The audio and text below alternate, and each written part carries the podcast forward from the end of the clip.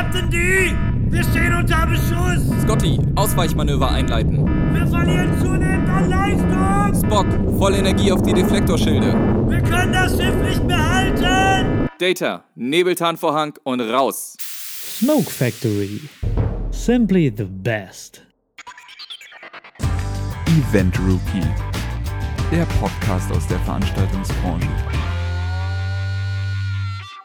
Herzlich willkommen zu einer neuen Folge des Event Rookie Podcasts. Heute eine ganz besondere Folge, denn sie kommt nach dem Heft Ja, und nach der ProLight und Sound. Hi Simon, wie geht's dir? wunderschönen guten Tag, Joel. Mir geht es äh, jetzt wieder gut, beziehungsweise meinen Füßen geht's wieder gut.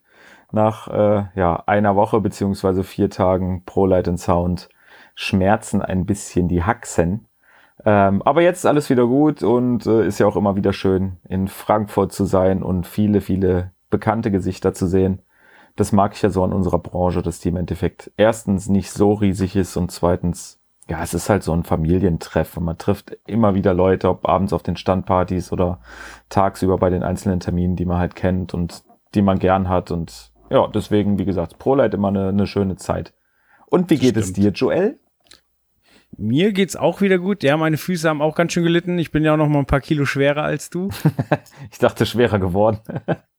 Achso, nee, zunehmen tut man bei der Messe eigentlich nicht. Obwohl wir uns echt äh, wirklich ungesund ernährt haben. Ach Quatsch. Nachts, nachts um 24 Uhr McDonalds geht schon. Allerdings. Ja, aber das generell ein Tipp äh, für Leute, die da einen Stand planen müssen. Ähm, nehmt weichen Teppich mit auf euren Stand. Da macht ihr euch sehr beliebt. Oh ja. Oh ja, da, da bin ich auch immer am liebsten bei den äh, Herstellern mit sehr weichem Teppich. ETC hat da irgendwie vor ein paar Jahren, haben einen sehr guten Teppichhersteller äh, für sich gefunden und ach, ich mag die Termine. Da hatten wir drei Termine dieses Jahr. Ja, das ist aber echt so. Wenn du dann nach, nach äh, drei Tagen schon völlig abgekämpft bist und dann vielleicht nur auf dem Weg irgendwo anders hin, dann plötzlich über so einen weichen Messestand läufst, da- das ist wie zehn Sekunden Urlaub. Ja. Oh, hier lege ich mich hin, hier bleibe ich. Super. Aber wie war sonst so dein Eindruck? Ähm, ich muss sagen, also letztes Jahr war ich ein bisschen mehr erschrocken, wie das Ganze geschrumpft ist. Im Verhältnis dieses Jahr, letztes Jahr ist es nicht ganz so schlimm gewesen. Ja. Deswegen würde ich im Nachhinein sogar eine positive Bilanz ziehen. Ei- einer der wenigen positiven Bilanzen. Ja, es schrumpft langsamer, als ich erwartet habe.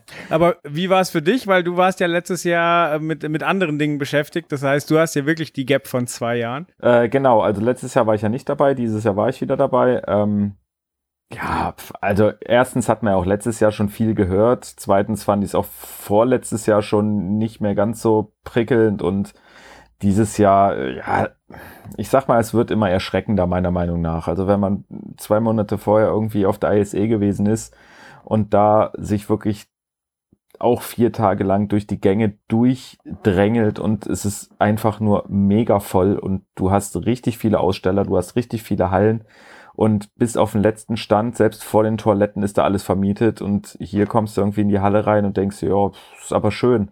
Ich meine, da geht's der ProLight in Sound noch ganz gut. Wenn man sich auf der Musikmesse mal umgeguckt hat, ähm, dann ist es schon wirklich erschreckend, wie wenig Aussteller da noch sind und ja, wie extrem breit da einfach diese, diese, ähm, die Gänge sind zwischen den Ständen. Ähm, aber wie gesagt, ansonsten ist auch die ProLight in Sound für uns nach wie vor noch ein Pflichttermin. Ähm, wir sind da gerne mit einem eigenen Stand, wir präsentieren uns da gerne und ja, ich denke, die Leute, die da hinkommen, sind nach wie vor ein absolutes Fachpublikum und gehen da auch gerne hin. Ähm, und ja, mein Gott, wie es weitergeht, wird man, wird man sehen. Ja, aber wenn du die, äh, die ISI ansprichst, stimmt's natürlich. Die haben dieses Jahr den Haupteingang äh, schwerer versteckt, sage ich mal, weil sie einfach noch ein Zelt davor gebaut haben mit einer mit einer neuen Halle. Und äh, also es gab halt so ein paar Paradebeispiele jetzt äh, auf dem Frankfurter Messegelände, keine Ahnung, die die Business Lounge, ich glaube Halle 11, 1 ist das, ich bin mir nicht mehr ganz sicher die ist halt wahnsinnig geschrumpft und dann gibt's noch so ein paar Hallen, wo du halt wirklich massiv die Absperrungen gesehen hast, weil sie halt irgendwie nur die Hälfte der Hallenkapazität genutzt haben. Ja. Und das ist natürlich schon erschreckend zu sehen. Und sie verstecken es auch nicht sonderlich gut. Ja, definitiv. Nee, das ist es halt. Aber ja, wie gesagt, es gibt immer noch meiner Meinung nach so Hallen, die extrem gut laufen. Also die 3-0er, die 3-1er Halle, das ist, äh, war vor zwei Jahren schon so, war letztes Jahr so. Die sind halt echt immer super gut besucht und ähm, da sind aber auch wirklich, sage ich jetzt mal so, Zugpferde halt drin, ne? wie in der, in der 3-0 ähm, ist ja hauptsächlich, sage ich jetzt mal so eine ja, Licht- und Rigging-Halle ähm, und mit Lightpower und LMP hat man da halt einfach Stände drin, die die echt Leute ranziehen und die 3-1er, die, die Audiohalle, da sind halt auch so die Urgesteine drin und wie gesagt, da kommen die Leute auch und ja, ich sag mal, da werden sie auch ja eigentlich fast von den, von den Buslieferungen da direkt vor der Tür rausgelassen. Ähm, deswegen da war es, wirklich gut besucht. Ja. Ah ja. Naja, da siehst du schon bei der Musikmesse andere Entwicklungen. Da sind äh, teilweise halten die, die äh, Aussteller schon die Treue, aber halt äh, Stände, die früher irgendwie über, über mehrere zig Meter gingen, sind halt jetzt eine kleine Booth. Ja, so. ja, definitiv, absolut. Aber naja, wie gesagt, ähm, ja, fangen wir doch mal an mit äh, irgendwie Neuigkeiten und so weiter. Das ist ja im Endeffekt immer so der Grund, warum wir diesen Podcast überhaupt machen ähm, zur ProLight Sound, beziehungsweise ich sage jetzt mal zu unserem Sonderheft der ProLight Sound, ähm, dass wir natürlich unseren Zuhörern auch äh, ein bisschen das Messe-Feeling noch nachreichen wollen und ein bisschen über Neuigkeiten schwatzen wollen. Ähm, genau, da habe ich ja jetzt eben schon die Halle 3.1 angesprochen, was im Endeffekt ja wirklich die Audiohalle ist. Und ähm, genau, da gibt es ja den guten deutschen Lautsprecherhersteller Kling und Freitag, ähm, die wirklich sehr hochwertige, gute Beschallungslösungen produzieren und immer wieder präsentieren. Und ähm, die waren dieses Jahr auch wieder mit zwei Neuigkeiten ähm, äh, vor Ort. Einmal mit einem äh, etwas kleineren Bühnenmonitor und dann mit ihrem neuen Spectra ähm, äh, 212 oder 2012 oder ja, wie er auch immer heißen mag, ähm, was äh, ja ein Top-Teil ist äh, für in erster Linie, denke ich mal, ähm, ja, die Line-Array-Anwendung, was man aber, glaube ich, auch, wenn ich mich recht entsinne, als äh, klassisches, klassisches äh, Top-Teil nutzen kann. Und ähm, genau, da, da warst du ja, glaube ich, und äh, ja, hast dir mal angehört, was äh, ja, die Kollegen so dazu sagen haben. Ganz genau. Und zwar habe ich da den Christoph Wöhler gesprochen und habe äh, ein paar O-Töne mitgebracht und die hören wir uns doch jetzt einfach mal an. Ja, super. Mein Name ist Christoph Wöhler und ich bin technischer Leiter bei der Firma Kling und Freitag. Wir haben hier äh, verschiedene neue Produkte mitgebracht, aber unseren Hauptfokus haben wir auf das Produkt äh, Spectra 212 gelegt. Mit der Spectra 212 haben wir äh, im Prinzip erstmal einen Nachfolger für unser bestehendes Produkt Line 212 gebaut, also ein Doppel 12 Zoll Topteil. Bei der Line 212 mit einem 1,5 Zoll Kompressionstreiber im Hochton. Und äh, wir haben uns überlegt, äh, wie können wir einem äh, möglichst flexibel äh, zu nutzenden Top-Teil gerecht werden und was können wir dem Markt geben, um gut arbeiten zu können. Und wir sind darauf gekommen, dass wir also ein Constant Curvature Array gebaut haben mit der Spectra 212. Das bedeutet erstmal, dass ein einzelnes Element des Lautsprechers äh, nur relativ eng abstrahlt mit 30 Grad in der horizontalen. Ähm, aber äh, da, um das zu erreichen, kommt ein Linienformer, äh, Waveformer zum Einsatz als Linienquelle im Hochton und so auch im Mittelton. Und ähm, dadurch äh, kann man die Abstrahlcharakteristik relativ frei durch die Anzahl der Boxen wählen. Jetzt haben wir weiter darüber nachgedacht und haben gesagt, okay, was machen wir eigentlich, wenn jetzt jemand nur eine kleinere Veranstaltung beschallen möchte, wo er gerne einen breiteren Bereich abdecken möchte, ähm, vom Schalldruckbedarf her, aber vielleicht nicht mit drei Boxen, die 90 Grad machen oder zwei Boxen, die 60 Grad machen, äh, arbeiten muss, sondern er möchte eine Box verwenden. Da sind wir dann auf die Idee gekommen, dass wir also äh, das äh, Mittel-Hochtonelement der Box äh, als einzelnes Teil gestaltet haben, was man herausnehmen kann und um 90 Grad gedreht montieren kann und sich darüber dann die Abstrahlcharakteristik der Box äh, verändert. Hin von, äh, von 30 Grad äh, horizontal hin zu 60 Grad horizontale Abstrahlung. Jetzt wäre ja das Problem, dass wir dann also diesen relativ engen 30 Grad Winkel eigentlich durch das Drehen in die Vertikale verschieben würden, was äh, für viele Anwendungsfälle einfach auch zu eng wäre. Und äh, da äh, haben wir also eine mechanische Vorneigung dann eingebaut, die äh, diese 30 Grad so aufteilt, dass nur noch 5 Grad nach oben abgestrahlt werden und 25 Grad nach unten abgestrahlt werden. Das heißt, in dieser, äh, wir nennen es Point Source Anwendung, äh, in dieser Point Source Anwendung entspricht das Abstrahlverhalten der Box also einer konventionellen 60 x 50 Grad Box. Mit dem Vorteil, äh, weniger äh, Energie an die Decke zu schießen durch die nur 5 Grad nach oben, was beispielsweise in äh, Zelten äh, oft zu Problemen führt, weil die Zeltplanen natürlich stark reflektierend sind und man sich dadurch schon gleich am Anfang äh, Schwierigkeiten einhandelt, die man sich so äh, vielleicht etwas leichter macht. Bei der äh, Spectra 212 sieht es so aus, dass wir äh, derzeit auf den äh, Zugang der Materialien für die Serienproduktion warten und äh, davon ausgehen, dass wir im Sommer lieferbar sein werden. So, das war der Christoph Wöhler von Klinge und Freitag. Zu den Preisen konnte er noch nichts näher sagen, aber Verfügbarkeit ab August. Ja, Also, genau. Aber ich finde ich wirklich, äh, also ist mal ein sehr interessanter Ansatz, äh, an so einen, ja, an so einen Lautsprecher ranzugehen, dass man halt nicht sagt, okay, komm, ich mache jetzt hier irgendwie einen Lautsprecher nur für, für die Line Array Anwendung oder nur für die Point Source Anwendung, sondern ähm, ja, dass man halt ein bisschen weiterdenkt und sich überlegt, okay, ich will viele Leute erreichen, äh, will, dass meine Kunden im Endeffekt flexibel mit meinem Produkt umgehen können und dass man da das Horn relativ leicht drehen kann und dann unterschiedliche äh, Abstrahlcharakteristika ähm, erreicht, finde ich absolut, finde ich absolut super und ja, ich sage jetzt auch mal fast schon zeitgemäß, weil wie gesagt, Lagerkosten ähm, sind auch Kosten und ob ich mir da jetzt nun zwei Lautsprecher irgendwie reinstellen muss oder ob ich eine habe, die ich aber für mehrere Anwendungen verwenden kann, ähm, ja, absolut, absolut top. Also bin sehr gespannt auf, auf die erste, die erste Veranstaltung, die erste Reportage, die wir da vielleicht machen können, um da mal zu gucken, ähm, ja, wie das, wie, wie, wie die Geräte denn so im Live-Einsatz sind und wirken. Ich finde es auch total faszinierend, dass halt wirklich in dem Bereich auch immer wieder mal Innovationen kommen, weil man könnte ja denken, irgendwann ist das Thema durch und ausgereizt. Aber Ja.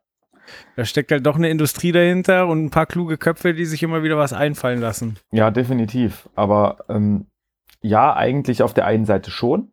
Auf der anderen Seite denke ich mir aber, sowas, sowas komplett Neues wäre halt auch mal cool. Also das ist definitiv innovativ und so weiter. Und da denkt sich auch jemand was aus.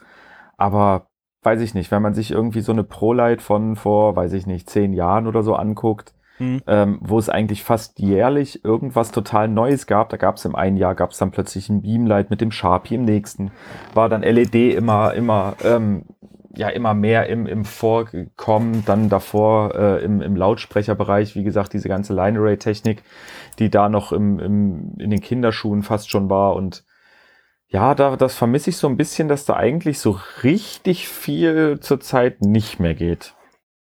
Ja, es sind halt immer nur so, so kleine, kleine Optimierungen, nicht mehr Genau. der ganz große Wurf. Ja, ja. Also wie gesagt, das ist, ähm, vielleicht haben da unsere, unsere Leser und Hörer ja auch einen anderen Eindruck oder irgendwo was anderes ähm, mitbekommen oder gesehen, weil ich sag mal, wir sehen ja auch nicht alles. Ähm, falls da irgendwo ein Messer-Highlight dabei war und, und ihr wart selber vor Ort, gerne einfach irgendwie kurz mit uns in Kontakt treten und kurz mal äh, schildern, was, wa- ja, wie ihr das seht und was ihr dazu sagt. Ja. Genau. Aber wie gesagt, ähm, ja, das war die 3.1, ähm, beziehungsweise die Halle 3.1 mit Kling und Freitag. Ähm, ja, ebenfalls eine Punkt 1er Halle war die 4.1. ähm, wir hatten ja unseren Stand vor der 4.1, was ähm, für uns absolut gut war. Also wir sind ja seit knapp vier Jahren, glaube ich, oder drei Jahren, seitdem die Messe zumindest da in den ähm, Hallen sind, sind wir an diesem Standpunkt und das war auch bis jetzt immer alles gut. Dieses Jahr war es für uns gut, trotzdem irgendwo suboptimal, weil ja anfänglich gesagt wurde, die 4.1 ist ähm, ja eine Halle, die zur ProLight and Sound und zur Musikmesse gehört und Die glaub, Hybridhalle. Die Hybridhalle, genau, die Zwitterhalle.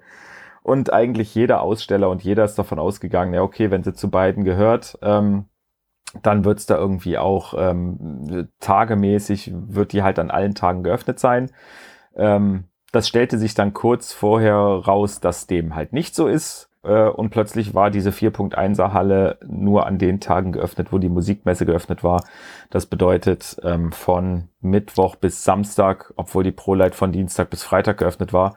Genau. Und ähm, ja, also wie gesagt, das haben Aussteller nicht mehr richtig verstanden. Das äh, haben vor allem auch die Besucher nicht mehr richtig verstanden, weil am ersten Messetag, also am ersten ProLight-Messetag, viele, viele Besucher einfach in diese Halle wollten und da drei Securities davor standen und die Leute abgewiesen haben und gesagt haben, nee, die Halle ist noch nicht offen, obwohl es halt mitten auf dem ProLight in Sound Gelände auch war.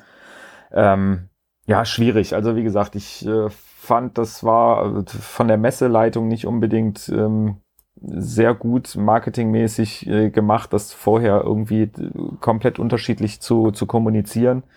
Ähm, wir haben uns vor Ort mit, mit äh, Sommercable getroffen, die waren absolut happy, aber ich meine, die standen auch direkt ganz vorne am Eingang, also klar, ja. da, die, die hatten super viel äh, Laufkundschaft und waren wirklich glücklich. Ähm, aber auch andere waren happy mit der Messe, ähm, unter anderem, beziehungsweise mit der Halle unter anderem ja auch die ganzen Teilnehmer der sogenannten Silent Stage. Die war, glaube ich, letztes Jahr zum ersten Mal. Da habe ich sie, ja, dadurch, dass ich nicht da war, nicht erlebt. Ähm, ich weiß nicht, warst du letztes Jahr schon da? Warst du dieses Jahr da? Ich war sowohl letztes Jahr als auch dieses Jahr da. Ich fand es ganz interessant, weil da ja wirklich ähm, Konkurrenten zusammenarbeiten müssen, um da quasi diese Silent Stage abzuliefern. Es war wohl auch so, dass äh, die ganzen Indie-Hersteller in den Jahren zuvor sehr, sehr unzufrieden war, wie, wie die Zusammenarbeit mit der Messe läuft und ähm, ja, dann das jetzt quasi als Kompromiss gemacht wurde. Wurde ja auch teilweise auf dem Messegelände ziemlich, ziemlich beworben. Also auf den Hallenplänen, die teilweise rumstanden, da stand ja die komplette 4.1 als Silent Stage da. okay. Ja, ich dachte, okay, das ist ein bisschen übertrieben. okay, aber was, was heißt jetzt Silent Stage genau? Also was ist da? Was, was, wer ist da? Was ist da? Was passiert da?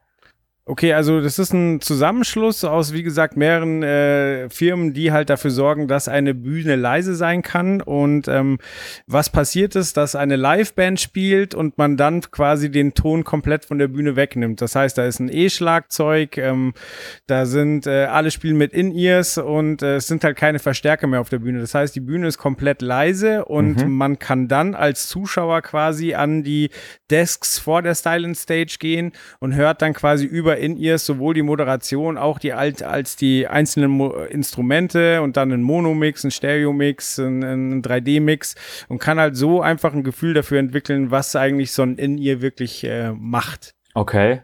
Und das ist natürlich für Bands auch interessant, keine Ahnung, die jetzt vielleicht einen Proberaum haben, der nicht irgendwo im Industriegebiet liegt, äh, die proben wollen, aber jetzt nicht ihre Nachbarn überstrapazieren ja. wollen. Und äh, genau, solche Themen werden da einfach geklärt.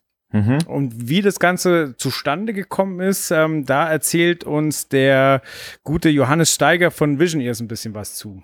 Super. Ich bin Johannes Steiger von der Firma Vision Ears. Bei der Silent Stage äh, geht es uns darum, für die Leute einmal erlebbar zu machen, wie das also klingen kann mit einer leisen Bühne äh, auch was den FVH-Sound betrifft. Also man hört hier tatsächlich draußen überhaupt nichts. Man muss sich erst einen Kopfhörer nehmen, dass man äh, daran teilnehmen kann und mitbekommt, was da erzählt wird und gespielt wird.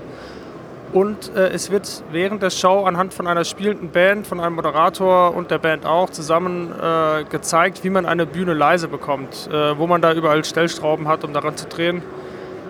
Und genau, wie man so ein System für sich als Band aufbauen kann.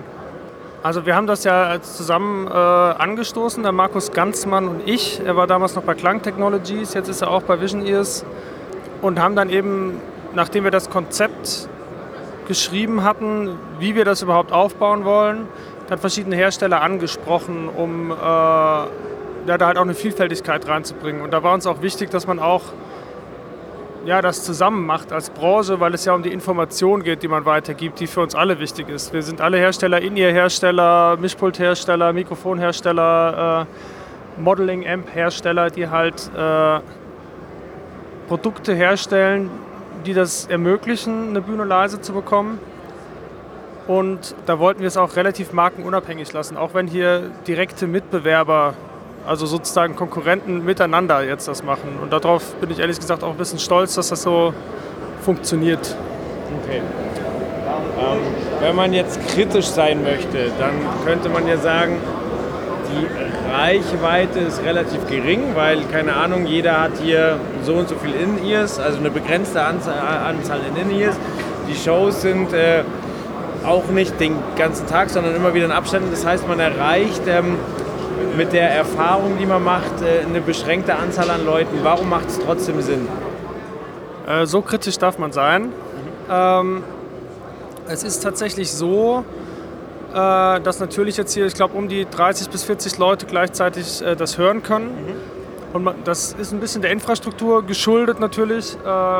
Wir können nicht die ganze Halle voll machen mit Kopfhörern oder hier 300 Beltpacks ausgeben. Das ist einfach zu teuer und das stellt keiner bereit. Ähm, aber ich finde, es setzt halt einen Impuls und äh, das Feedback von den Leuten ist durchweg positiv.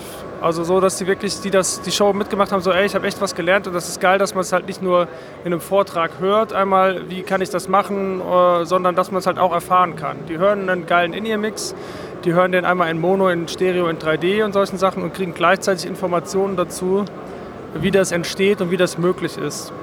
Und äh, darüber hinaus gibt es halt auch eine gewisse Berichterstattung. Und damit macht es das wieder äh, nochmal möglich, das weiterzutragen an äh, andere Leute, die jetzt das dann zwar nicht erleben konnten, aber dann vielleicht beim nächsten Mal vorbeischauen. So, das war der Johannes Steiger von Vision Ears. Vielen Dank.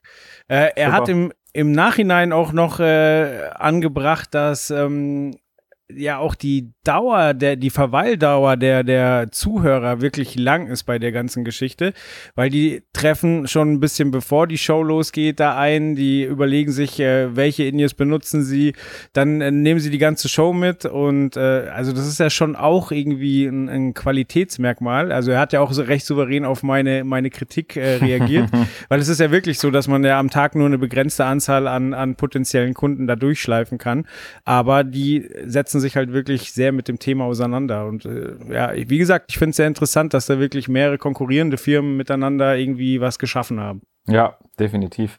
Aber ich denke auch, dass ähm, ja, Masse ist ja nicht immer klasse, ne? So von wegen auf deine Frage beziehungsweise deinen Einwand da zurückzukommen. Es ist natürlich richtig, dass viele ähm, Aussteller immer gerne gucken, dass sie viele Leute auf ihrem Stand haben, aber was bringt's dir irgendwie, ja, was weiß ich, 100, 100 Leute auf dem Stand zu haben, wovon aber 95 äh, irgendwie sich das Produkt weder leisten können, noch jemals holen werden oder sonst irgendwas. Ähm, und ich denke, wenn du den Weg aufnimmst, da zu so einer Silent Stage oder da so einen Slot sozusagen wahrnimmst ähm, als Besucher, dann ist, glaube ich, das Interesse schon mal extrem da. Also ich denke, dass dann auch die Qualität gerade da für, für die Aussteller relativ hoch ist, auch wenn vielleicht die Anzahl nicht ganz so hoch ist. Aber ja, wie ja. gesagt, das ist auf jeden Fall ein sehr interessantes, äh, ein sehr interessantes Ding. Mich würde mal interessieren, ob die das in, in der Zukunft noch irgendwie ausbauen, weil es gibt ja noch ja genügend andere äh, Hersteller, ähm, sei es jetzt In-Ears oder meinetwegen auch ähm, ja Gerätehersteller von von von E-Drums oder irgendwas, ähm, die da in dem Bereich tätig sind. Äh, ob das wie gesagt in den nächsten Jahren noch ausgebaut wird, dass sie sagen, okay, wir machen vielleicht wirklich eine komplette Halle dafür mhm. ähm, und gucken, dass wir noch mehr Aussteller da mit reinkriegen oder ob die sagen, nee, okay, das, äh, wie gesagt, die, die es jetzt ins Leben gerufen haben, das bleibt dabei und fertig ist und alle anderen dürfen nicht mitspielen. Schauen wir mal. Es ist schon ein spannender Bereich, weil das ist, ich sag mal, vergleichbar ein bisschen mit einen Nebelmaschinen. Äh, die kochen ja alle nur mit Wasser. Also da sind überall mehr oder weniger die, die dieselben Treiber drin so und äh, Klar, wie man es dann zusammenbaut, da gibt es bestimmt im Detail noch Unterschiede, aber letztlich gibt es wirklich nur ein paar, paar Hersteller von diesen In-Ear-Treibern, die werden gekauft ja. und dann werden halt In-Ears gebastelt. So. Und das heißt, die Produkte an sich sind ja sehr, sehr ähnlich. Und dann finde ich es umso erstaunlicher, dass dann halt zusammen irgendwie ein Weg gegangen wird, weil also da hat ja dann keiner so das Riesenego und sagt, ja, oder vielleicht haben sie es schon, aber eigentlich sollten sie kein Riesenego haben und sagen, mein Produkt ist um Welten besser als alle anderen.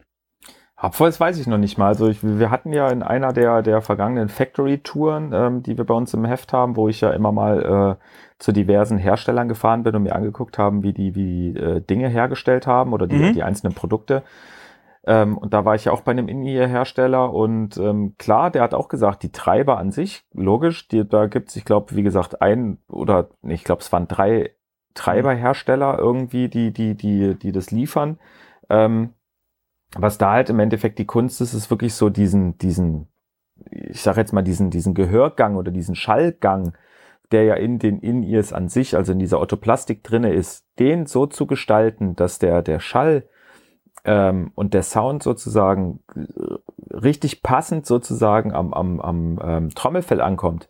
Das ist eigentlich die Kunst von einem, von einem In-Ear-Hersteller. Die Treiber an sich sind im Endeffekt, ja, ich sage jetzt mal doof gesagt, sowas wie ein Stromkabel oder wie ein Datenkabel ähm, bei einem anderen Gerät. Äh, was dann wirklich her oder herausragend ist, ist halt das, was wie das dann weitergeht, wie dieser Schallfluss dann sozusagen ist. Und ähm, ich weiß, was du meinst mit dieser, mit dieser Nebelmaschinen-Sache. Ähm, wie gesagt, das ist ja auch kein Geheimnis, dass im Endeffekt äh, die, die drei großen Hersteller, Smoke Factory, Look Solutions und äh, Hayspace, das äh, eigentlich die Produkte ja alle von, von einem Hersteller sozusagen oder von einer Firma gebaut werden. Ähm, und die sich doch alle sehr, sehr, sehr, sehr ähneln, wenn nicht sogar fast gleich sind. Ähm, da ist es halt was anderes. Aber ich glaube, bei diesen, bei diesem In-Ears, da gibt es, glaube ich, wirklich auch qualitativ hohe Unterschiede. Aber ja, so, so weit bin ich da nicht drin im Thema. Okay, ist auf jeden Fall eine interessante Thematik und wie du schon gesagt ja. hast, äh, mal sehen, ob es noch auf anderen Messen auftaucht, ob es größer wird. Ja. ist interessant. Ja, definitiv. Also wie gesagt, ich kann mir auch vorstellen, dass es da irgendwann mal, äh, also wie gesagt, entweder eine eigene Halle auf der ProLight gibt oder fast schon, ich sage jetzt mal doof gesagt, eine eigene Messe. Ähm, vielleicht auch in einem kleineren Rahmen, weißt du, dass da wirklich ähm, ja so eine so eine Silent Stage Messe oder irgendwie sowas, so eine Eintagesmesse. Ähm, Stelle ich mir großartig vor, eine Messe wie, wie in der Bibliothek. So immer wenn du laut redest, so psst, psst. ja, so kann man auch in der Bibliothek machen. Ich ja. total witzig. Und ja. wenn du eine Frage stellst, dann, dann immer so, dreht sich einer, was? Und tut erstmal sein Indie raus, hatte ich gar nicht gehört. Super. Oh Mann. Naja, aber ähm, genau, gehen wir weiter in unserem kleinen äh, Rundgang, was dieses ganze Thema ProLight und Sound und so weiter angeht. Wie gesagt, jetzt haben wir schon festgestellt, dass bei der Silent Stage ähm, ja relativ wenige Besucher einfach ähm, von diesem ganzen Konzept da sein konnten ähm, wo es alle vier Tage, ich sage jetzt mal doof gesagt, bumsvoll war, ähm, war der Stand von MA Lighting. Was aber eigentlich im Vorhinein auch fast schon zu erwarten war, weil MA Lighting ja nun wirklich einer der führenden äh, Hersteller von, von Lichtpulten ist. Ähm, egal, wo man auf der Welt irgendwo eine Reportage macht oder sich ein Konzert anguckt oder wie auch immer, ähm, es wird einfach mal eine Grandma verwendet. Ähm, natürlich gibt's auch genügend andere Hersteller wie, wie äh, High-End Systems und Avolites und Chamsys und wie sie nicht alle heißen, aber ich glaube, jeder wird zweifellos ähm, ja eingestehen, dass äh, Emma Lighting wirklich einer der, der ganz großen Global Player ist. Und genau, die Grandma 2 ist ja nun auch schon wieder ein bisschen älter. Ähm, ich weiß gar nicht, wie lange die jetzt schon auf dem Markt ist. Ich glaube, fünf Jahre, sechs Jahre vielleicht. Äh, und wie gesagt, vor der Messe wurde dieses Jahr die Grandma 3 angekündigt. Ähm, ist wohl auch ein, ein komplett neuer Werdegang, sage ich jetzt mal, beim, äh, beim ganzen Marketing im Vorfeld, weil sonst Emma Lighting sich immer extrem bedeckt gehalten hat und eher so gesagt hat, okay, der Paukenschlag kommt halt zur ProLight und da seht ihr zum ersten Mal, wie sie aussieht und da werdet ihr zum ersten Mal das Ganze anfassen können. Das war dieses Jahr ein bisschen anders. Da wurde seit Januar schon ordentlich die Werbetrommel gerührt in äh, sozialen Netzwerken und so weiter, dass da gezeigt wurde, wie sie aussieht, welche Features es gibt. Ähm, und somit, ja, hat man natürlich auch die Spannung ganz schön äh, in die Höhe getrieben und dann war eigentlich schon klar, okay, der Stand wird einfach mal alle Messetage voll sein bis was weiß ich. Ähm, so war es dann am Ende auch. Und ähm, ja, wie gesagt, du hast da, glaube ich, auch so den ein oder anderen O-Ton eingefangen, wenn ich mich recht entsinne. Richtig. Vielleicht vorab nochmal aus meiner Perspektive. Mhm. Ich äh, beschäftige mich ja erst seit fünf Jahren, also seit 2013 mit der ganzen Thematik. Und das ist jetzt für mich auch das erste Mal, dass ich so das Gefühl habe, okay, hier gibt's wirklich ein Major-Update wo die ganze Branche irgendwie das mitbekommt und äh, also wo man wirklich sagt, oh, da sind wir jetzt gespannt, was denn da Neues gezeigt wird. Ja, das, und, ist, das ist wie bei Apple. Das ist jetzt keine SE-Version von irgendwas Alten, sondern das ist jetzt wirklich äh, ja, ja. Das, das Neue.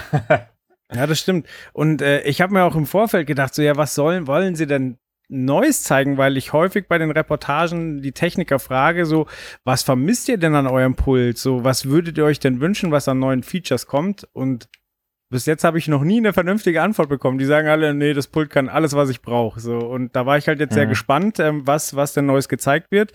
Und der Daniel, der da mit uns gesprochen hat, er war auch derjenige, der quasi die die ähm, Keynotes äh, auf dem Messestand gehalten hat. Das heißt, der kann uns das jetzt sehr kompakt alles äh, mal zusammenfassen. Viel Spaß. Ja, mein Name ist Daniel. Herzlich willkommen hier bei uns auf dem MA-Stand. Ähm, ich arbeite im MA Tech Support und wir stellen dieses Jahr hier auf der Messe die neue Grandma 3 Serie vor.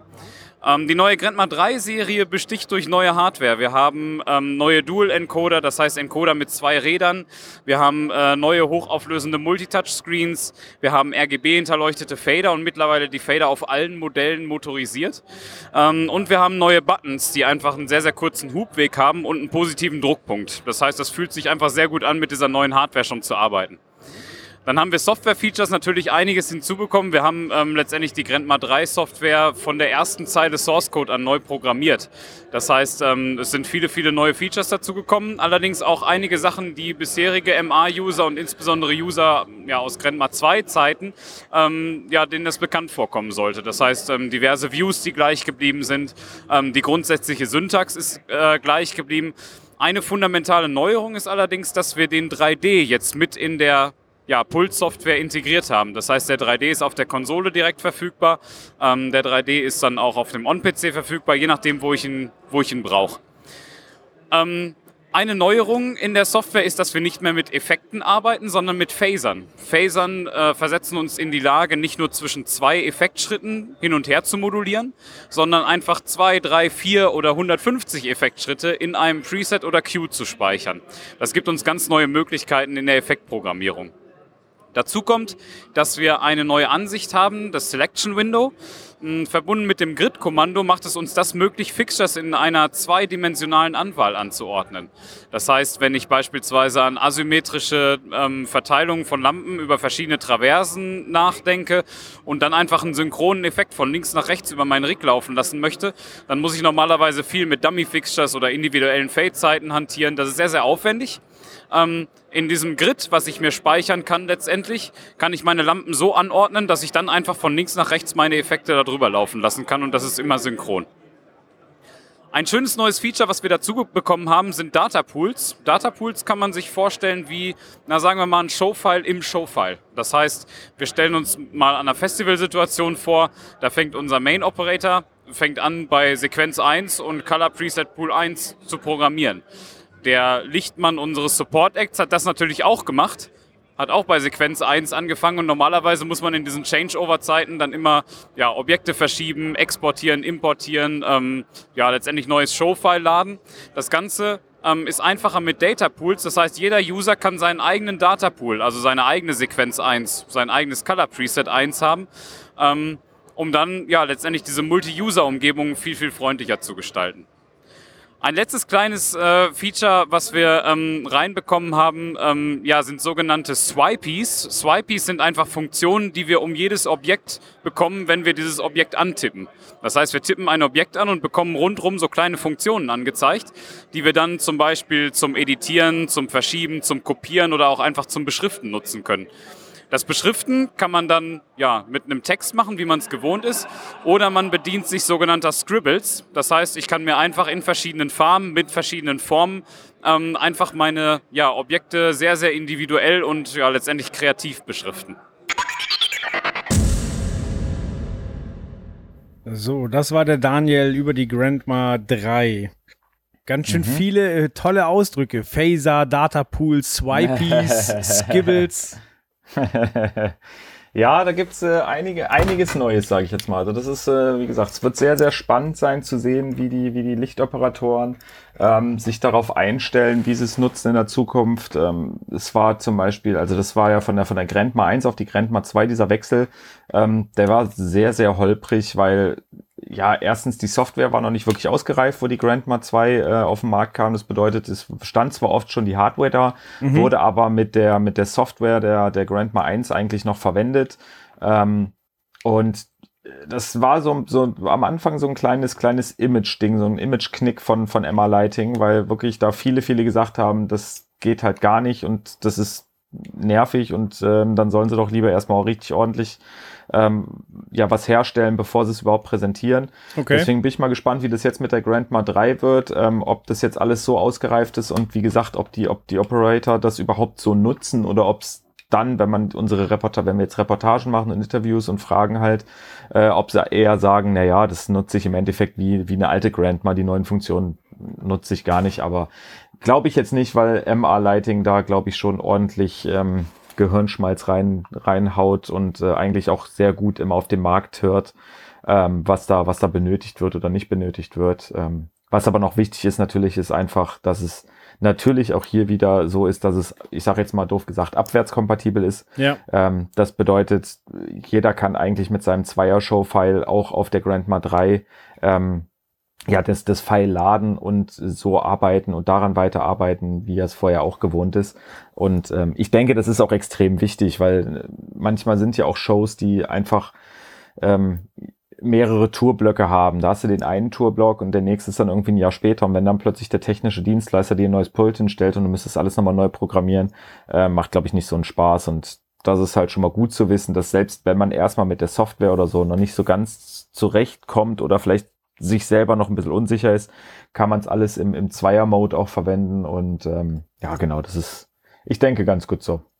Ja, ist ja auch in anderen Branchen so. Also als äh, Apple OS X eingeführt hat, dann lief auf den Rechnern ja auch ewig noch äh, OS 9 Mhm. quasi, was vom, vom Aufbau her auch ein komplett anderes Betriebssystem ist, aber man hat halt, weil auch äh, Dritthersteller zum Beispiel damals äh, wie Adobe halt zum Beispiel Photoshop noch nicht für OS X angepasst hatten und halt viele Kreative da was gemacht haben, hat man halt einfach ähm, die Abwärtskompatibilität ähm, gewährleisten müssen. Ja. Und wie du schon sagst, äh, einen ganz reibungslosen Übergang gibt's wahrscheinlich nirgendwo. Also Ja. man kann einfach nicht jedes Szenario testen, gerade wenn, wenn man irgendwie, ich meine, es ist ja ein ein Pult, was äh, zigtausend verschiedene Lampen ansteuern soll. So du, Mhm. klar versuchst du es möglichst gut zu testen, aber irgendwo werden sich bestimmt Fehler einschleichen oder in, unter gewissen Konstellationen Features nicht so funktionieren, wie sie sollen und da wird einfach nach und nach nachgebessert. Ja. Aber dann ist es einfach gut, wenn man, wenn man halt die Fallback-Möglichkeit hat. Definitiv. Also wie gesagt, man darf ja auch nie ver vergessen, dass diese Gerätschaften, die da verwendet werden, sind ja nichts anderes als Computer. So und ein Computer kann auch mal abstürzen oder es sind irgendwelche Tastenkombinationen, die man so ähm, nicht erwartet hat. Ähm, ich hatte jetzt letztens zum Beispiel, habe ich, äh, war ich bei, bei den Beatsteaks für eine Reportage und habe da Gunnar Lose getroffen, ähm, der ja nun wirklich bekanntlich äh, auf, auf, eine, auf, auf Kamsis-Konsolen schwört ähm, und auch sagt, das Ding ist so dermaßen stabil, das stürzt halt nicht ab, außer man macht irgendwie eine Tastenkombination, die das Pult entweder so noch nicht kennt oder aber wirklich ähm, ja, was du eigentlich für eine Programmierung nicht brauchst. Äh, und dann, dann passiert aber das ein oder andere Missgeschick. Und das hatte er halt auch, dass er irgendwie äh, bei den Proben oder so eine, ja, Tasten gedrückt hatte und plötzlich ging das ganze Ding halt aus. Ähm, ja, wie gesagt, sowas passiert, sowas ist ganz normal, aber es sind halt auch einfach nur Maschinen, die da laufen und da kann sowas halt passieren.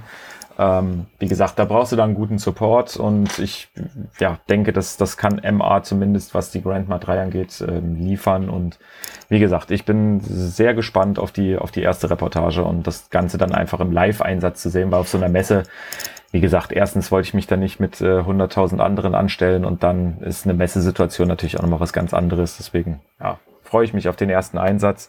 Wie gesagt, ab äh, Sommer Auslieferung. Aber uns wurde schon gesagt, naja, man muss dann mal gucken, wie dann, wie, wie es dann mit der Software aussieht. Also ob die erstmal wirklich auch wieder mit der, mit der Zweier-Software quasi erstmal, äh, ich sage jetzt mal doof gesagt, stabil ausgeliefert wird und dann kommen die ersten Updates oder ob es dann wirklich direkt schon komplett stabil läuft auf der, auf der neuen Dreier-Software. Das, das wird sich dann zeigen. Ja. Ja, zum Preis wollte oder konnte Daniel sich auch nicht äußern, aber er hat halt auch gesagt, ähm, äh, also auch bei der Verfügbarkeit war er vorsichtig, weil er meinte, es wird ausgeliefert, aber es gibt halt so viele Vorbestellungen, dass äh, von Verfügbarkeit vielleicht doch noch nicht ge gesprochen werden Ja. kann. Ja, naja, schauen wir mal. Genau. Ja, dann haben wir gleich das nächste Thema, wo etwas endlich verfügbar ist. ja, genau. Auch äh, mehr oder weniger im Lichtbereich. Ähm, ja, äh, ich sage jetzt mal, wo, wo Licht ist, fällt auch Nebel. Das ist ein bekanntes Sprichwort. Ja, wer kennt es nicht? ähm, genau, und ich glaube, wir hatten sogar letztes Jahr im Podcast schon äh, drüber gesprochen.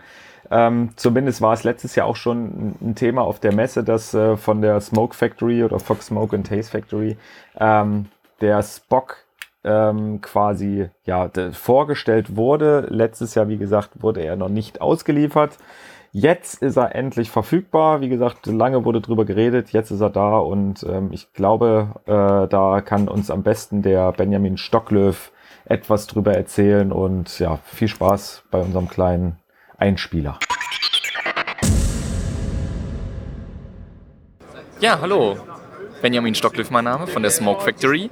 Ähm, dieses Jahr auf der Messe haben wir unsere Smoke Factory Spock, die neue Super Silent Nebelmaschine, die wir äh, gerade für den Theaterbereich entwickelt haben. Da das Feedback auf der Messe war, dass wir, ähm, dass die Theaterleute sehr begeistert sind, weil sich viele neue Szenen damit erstellen können, was uns nicht möglich gewesen ist, so Blackout und die Bühne leise mit Nebel füllen, ohne dass die Leute es schon hören, dass da jetzt Nebel auf der Bühne ist, wenn das Licht angeht.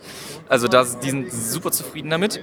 Äh, Gerät ist jetzt für die Demos von bei unseren Händlern verfügbar und ab August spätestens dann äh, auch bestellbar bei unseren Händlern. Äh, Vertrieb seit 2016 nur noch über unsere Händler. Äh, Service immer noch bei uns. Einer der Gründe, warum wir umgestellt haben, dass wir mehr Zeit für Service haben. Das heißt, wenn irgendwas kaputt ist, unser Tourhazer einen Fehler anzeigt oder sowas, einfach bei uns anrufen und dann können wir da am Telefon meistens schon weiterhelfen, weil die Probleme eigentlich nicht so groß sind, dass sie nicht äh, auch per Ferndiagnose gelöst werden können. Und ja, sonst, Messe war ziemlich gut dieses Jahr. Wir sind zufrieden. Viele Tourhazer verkauft. ja. Danke, Benjamin. Ja, ich Der- fand das Schmunzeln am Ende ja ganz niedlich. Das war's? Das Schmunzeln, so, das ja. Lachen am Ende. Einige Tourhazer verkauft.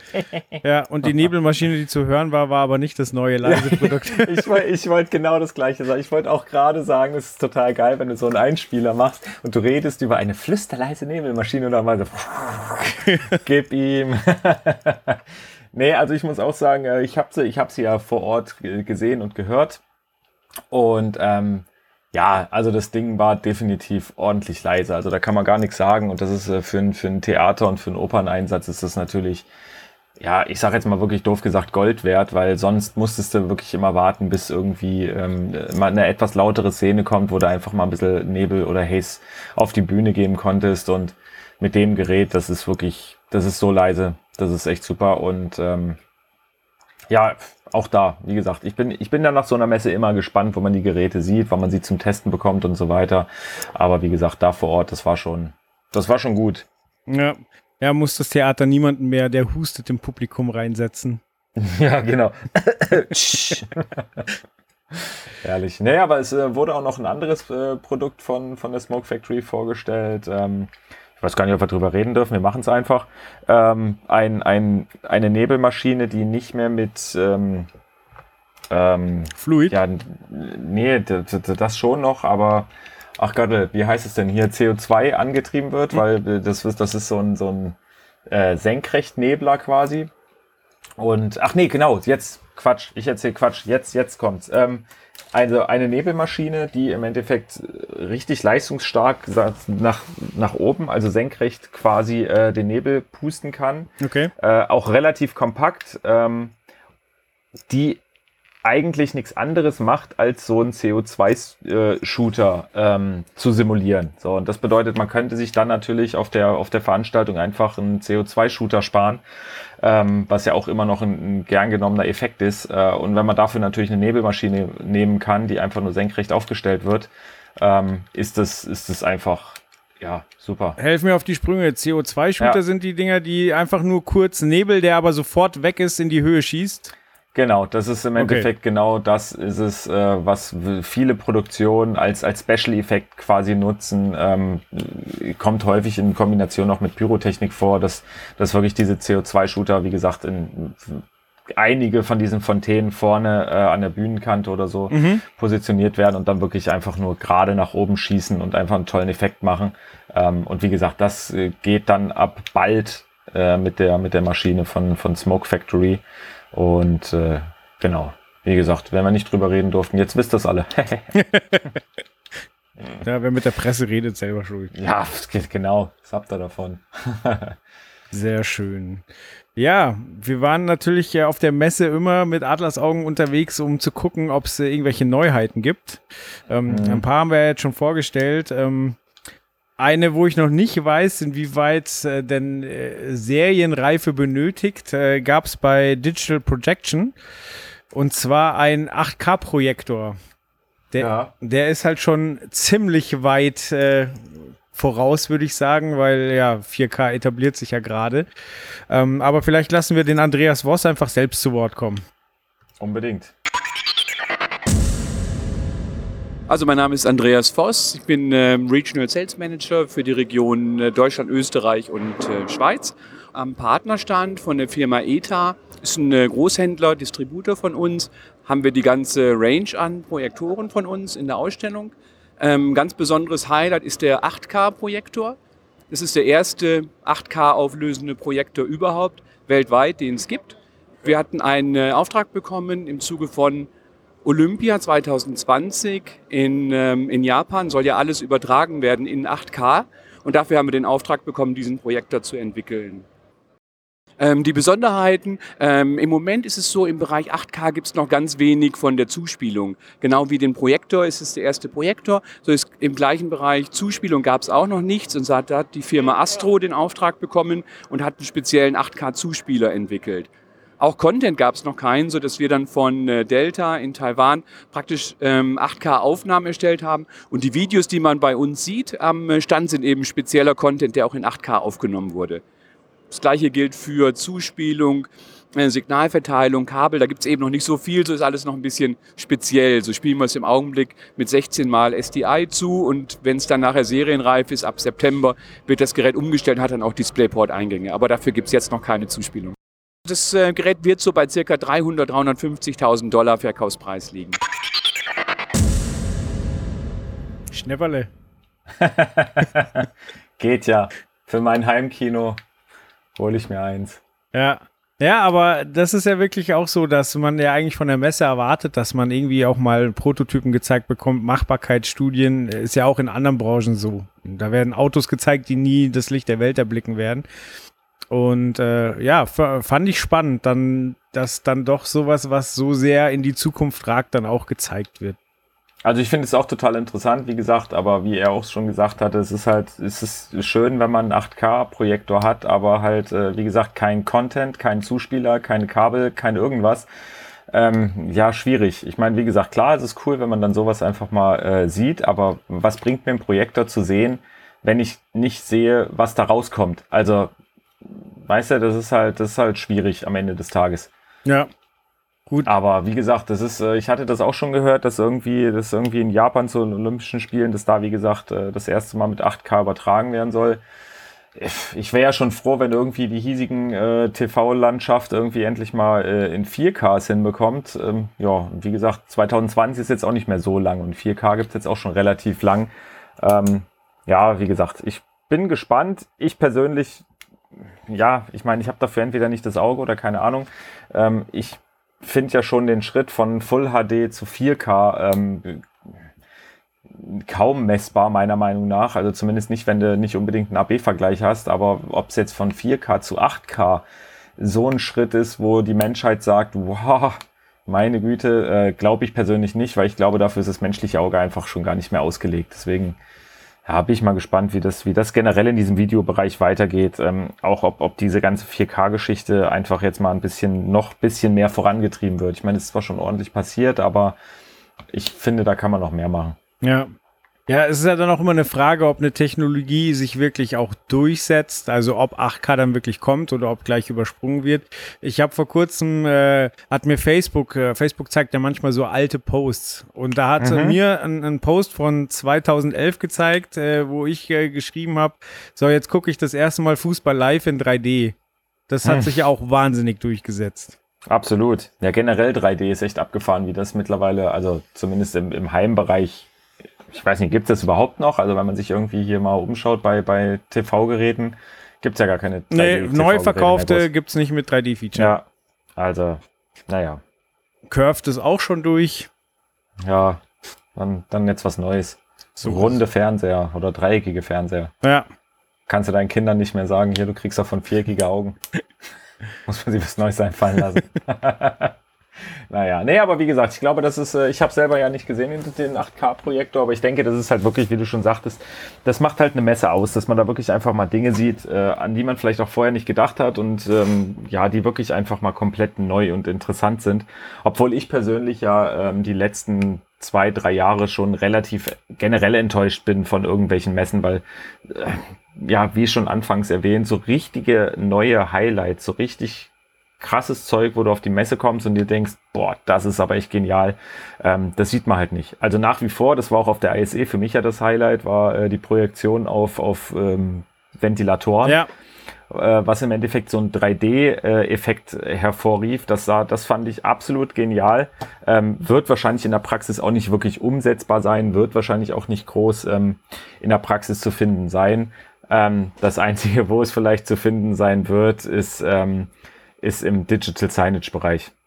Genau, nee, aber ansonsten muss ich ganz ehrlich sagen, so Highlight-mäßig war da jetzt nichts. Also weder im Lichtbereich noch im Audiobereich. Ähm, und ich sag mal, Video spielt auf der ProLight jetzt eh nicht mehr so die übergeordnete Rolle, muss man ganz, Ja. ganz einfach mal sagen.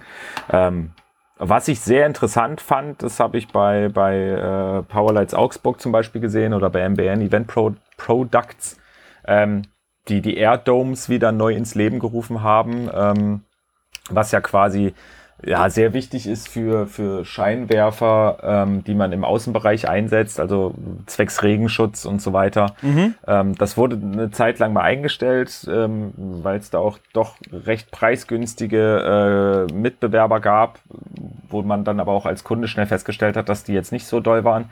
Und die haben zum Beispiel einen, einen Airdome für den, für den, ähm, soweit ich weiß, für den, für den Megapoint, hier die neuen Robe, ähm, auf den Markt gebracht.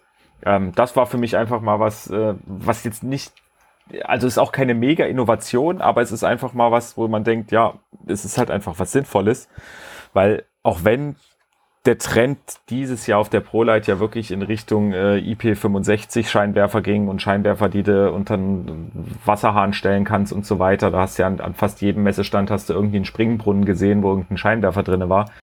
Da gibt's ja, glaube ich, auch ein schönes Video von dir, mehr oder weniger unter der Dusche, oder? ja, von mir selber nicht, aber äh, ja, genau, ich habe ja auch mal einen Scheinwerfer, den, äh, oh Gott, Zenit W600 von Cameo, äh, genau, unter die Dusche gestellt, weil der halt auch IP65 klassifiziert ist und ähm, ich denke, so kann man zumindest, ähm, ja, was die eine Zahl dieser, dieser, dieser ähm, Kennzahl angeht, äh, beschreiben, was halt wirklich bedeutet, dass es von allen Seiten äh, Spritzwasser oder Wasser geschützt ist. Ähm, und genau, das war dieses Jahr, finde ich, so der Trend beim, bei den Scheinwerfern. Aber trotzdem gibt es noch genügend Scheinwerfer, die halt diese Klassifizierung nicht haben. Und wenn man diese im Außenbereich einsetzen will, braucht man einfach einen Airdome oder was ähnliches. Und deswegen äh, ist es, glaube ich, ganz gut, dass das jetzt wieder ins Leben gerufen wurde und ja, da sozusagen jetzt wieder äh, Produkte nachgeliefert werden. Ja. Mir fällt noch ein Stand ein, der war allerdings auch schon letztes Jahr da. Und zwar hatten die mit LEDs ausgestattete Drohnen. Und diese Drohnen konnten dann quasi vorprogrammierte Kurse abfliegen. Das heißt, äh, Mhm. du hattest eine Lichtchoreografie und dann halt teilweise, also du kannst dann halt zum Beispiel äh, eine Tänzerin in der Mitte haben, die dann halt mit dem Licht spielt und äh, das Licht fliegt um sie rum. Und das ist schon ein sehr, sehr cooler Effekt. Aber A, sind Drohnen halt nicht gerade leise. Also du hast immer dieses nervige Surren. Und äh, der Akku von den Dingern hält halt irgendwie, ich glaube, acht Minuten, bevor die wieder aufgeladen werden müssen. Das heißt, das ist halt mal ein Effekt für, für einen kurzen Spot in der Show, aber das ist halt nichts, was du permanent einsetzen Ja. kannst. Aber das hatte, hatte, war ja dieses Jahr zum Beispiel bei der Eröffnungsfeier der Olympischen Winterspiele. Mhm. Äh, da war das, da war das äh, einer, einer der Showparts. Und das war ohne Mist das krasseste, was ich persönlich je gesehen habe, weil ich wirklich dachte, das ist äh, irgendwie animiert. Ähm, und da waren irgendwie, ich glaube, 500 Drohnen oder so im Einsatz, Okay. ähm, die da äh, Bilder quasi, ja, Kreiert haben. erschaffen haben, kreiert haben im, im Nachthimmel von Pyeongchang. Äh, das war super. Also, Ja, das glaube ich. Das macht dann halt noch, noch einen anderen Eindruck als irgendwie 20 Drohnen auf der ProLight. äh, ja, Aber ja, aber man kriegt dann natürlich die Idee. Ja, definitiv. So, jetzt haben wir äh, viel gequatscht über Licht, Ton und Video. Zur Veranstaltungstechnik gehört aber auch noch Bühnentechnik. Ähm, und da war auch mit einem sehr, sehr großen Stand äh, die, die Area for Industries im Endeffekt vor Ort, die ja Marken wie Milosch, Litec, ähm, Tomcat im, im, im Portfolio haben. Äh, und äh, genau, jetzt könnt ihr mal ein bisschen euer Englisch, Englisch üben, weil äh, der Fabio Brava uns quasi ja ein bisschen erklärt, welche Brands da zugehören und ja, was sie Neues haben. Ja, kein Messe-Podcast ohne einen mit starkem Dialekt. Ja. Viel Spaß mit Fabio. Uh, my name is Fabio Prada. I'm the Sales and Marketing Director of uh, Area for Industries. Area for Industries uh, uh is the holding company of uh, four major truss uh, manufacturer brand, which counts Milos, Lightech, Tomcat, and James Thomas, and four brands that are related to the trust world, the trussing and ringing worlds but uh, are very close to the trust world that are exit technology, that is chain hoist primarily, control system for the chain hoist, and uh, load cell system and dynamic stack track, that is a special type of tracking trust system to move uh, LED wall. The second brand is uh, Mobile Tech, that is uh, lifting towers, then we have X truss and X stages. Uh, X truss is accessories of all kind for trusses, and X stages is stage deck of all shape and sizes. So totally eight brands within Area for Industries, all brands in the trussing ring world. What is very difficult is when you have uh, four brand of truss under the same roof. Mm-hmm. You know, you always ask yourself. You know, a lot of people mix uh, truss perception. They think all truss are the same. Mm-hmm thanks God, within our group, uh, we have uh, four very distinctive uh, truss brand, uh, known for uh, a special type of DNA every trust brand has. For example, in our group, Milos uh, is the conical trust connection. Uh, Litec is the plated truss connection. Tomcat is the cam plated system, and James Thomas that is the most mature of the four brands uh, is known in the world as the one that introduced for the first time the pin fork system, so the fork connection mm-hmm. system. All right. This year we brought to ProLight and Sound a, a complete range of steel truss under the Milos brand. So more and more we receive uh, requests from our customer for heavy load capacity system. Aluminum itself has limitation in what is able to carry so we need to move uh, to steel construction. Of course, the dynamic comparing to aluminum truss are different. Logistic are completely different comparing to aluminum truss because the weights are different. But it's clear that uh, an equivalent uh, piece of truss made in steel carry, let's say, three times less. Mm-hmm. So the steel is needed uh, the moment you want to go above 50 ton UDL, Uniform Distributed Load Capacity. So when you start to work between 50 and 100 ton, the steel, unfortunately or fortunately, depending from the point of view, is the material you must use. Das war Fabio. Ja, Fabio. Sehr ja, äh, aber schon ein bisschen anstrengend dazu zu hören, muss ich sagen. Ja, also, aber sehr schöner Dialekt. Zu verstehen. Ja, absolut, da sage ich auch gar nichts gegen. Aber äh, wie gesagt, echt auch tolle, tolle Produkte, die sie da präsentiert haben. Äh, große Steel Trussen war dieses Jahr großes Thema, weil wohl immer wieder danach gefragt wird, ähm, dass sie halt noch mehr Load Capacity haben und äh, genau, das haben sie, glaube ich, ganz gut hingekriegt. Ja, also genau. Ja, beim Thema Trussen ist mir noch äh, Respic 2 ähm, untergekommen, quasi eine, eine Verschlusstechnologie, wo man keine Stifte mehr braucht, die der sehr, sehr leise ist und ähm, okay. äh, teilweise auch bei Despar habe ich das gesehen, ähm, äh, Trussen anbietet, wo die Verkabelung schon gleich mit durch die Truss geht, aber trotzdem, wenn was defekt ist, man es leicht austauschen kann und so. Das fand ich noch interessant. Ich weiß jetzt ja, nicht. cool. Bitte? Das ist cool. Ja, ja, das hatte ich so noch nicht gesehen. Ich weiß nicht, vielleicht ist das für manch einen nur alter Hut, aber ich fand es sehr interessant. Vor allen Dingen, es ist ja wirklich laut, äh, hier Gerüste zusammenzuschustern. Ja, Traversen zusammendöngeln ist schon immer, also wie gesagt, das ist schon ja, ordentlich laut, aber da wird ja auch, also wurde ja die letzten Jahre auch einiges gegen gemacht, dass die Verbinder halt irgendwie geschraubt werden. Mhm.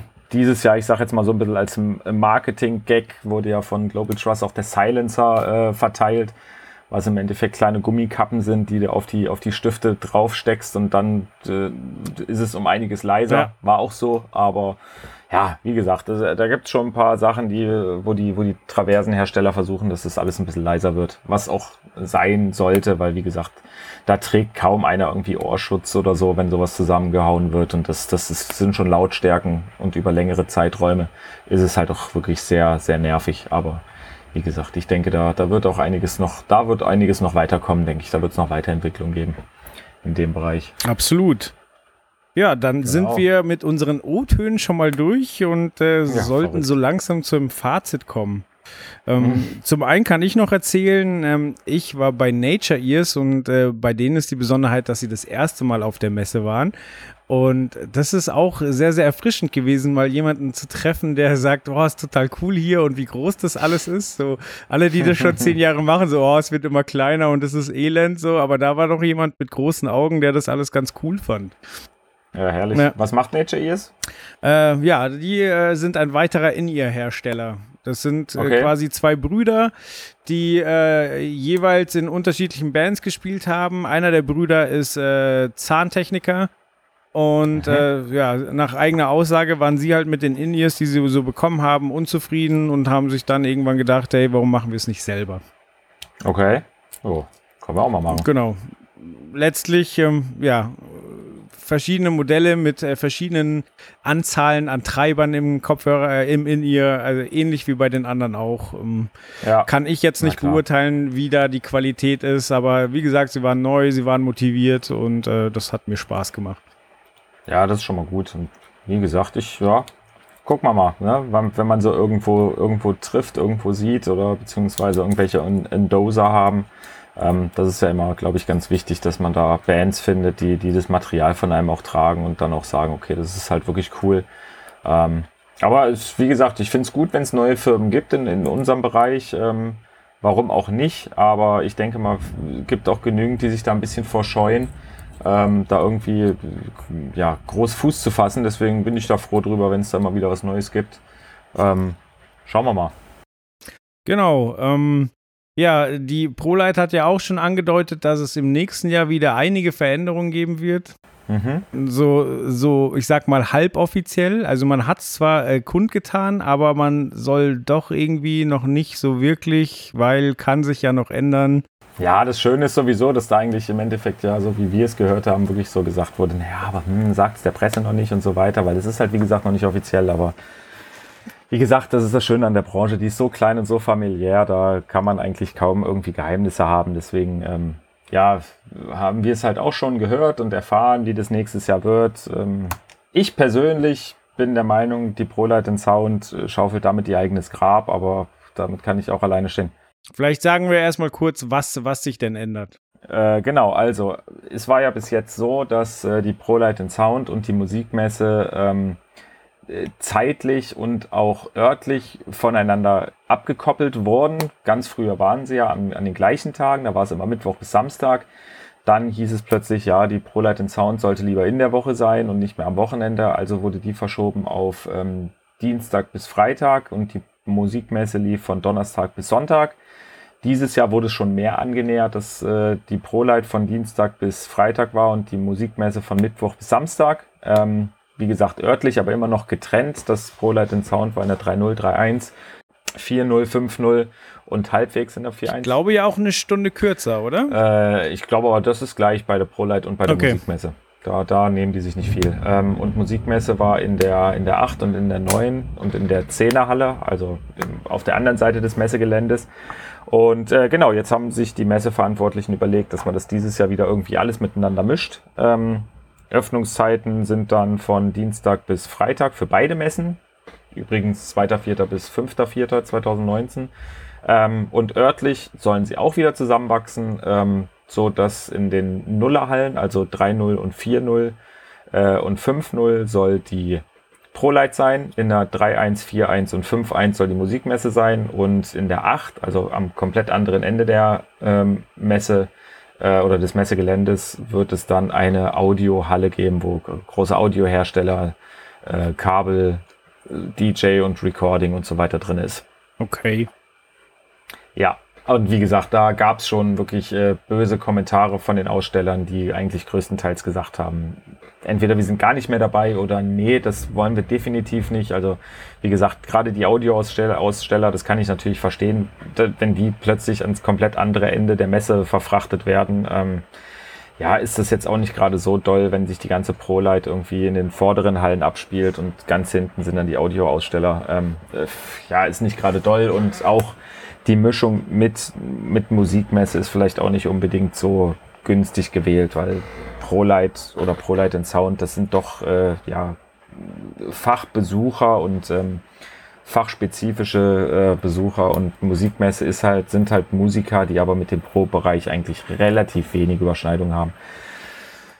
Wie gesagt, deswegen, ich bin gespannt, ob sie es erstens wirklich so umsetzen und zweitens, äh, ob sie sich das so gut überlegt haben oder ja, wie gesagt, ähm, ich sehe es kritisch, gerade mit, mit erstarkt oder der, dem, dem wirklich immer größeren Wachstum der ISE, was eigentlich natürlich ein anderer Bereich ist aber irgendwo gibt es trotzdem Überschneidungen und die wächst und wächst und wächst und da müsste dem ProLight meiner Meinung nach eigentlich gucken, dass er da irgendwie was gegen macht und nicht äh, das fast noch unterstützt. Die wächst ja auch so sehr, dass es äh, nach wie vor ein Thema dann auch auf der ProLight ist. Und zwar ähm, gibt es ja Gerüchte, dass der Vertrag mit Amsterdam ausläuft oder dass in Amsterdam einfach nicht mehr genug Platz ist. Und mhm. äh, ganz häufig wird man gefragt, was man denn gehört hat oder fragt halt selber, äh, wo, wo die ISI denn hinwandert. Was hast du denn da so gehört?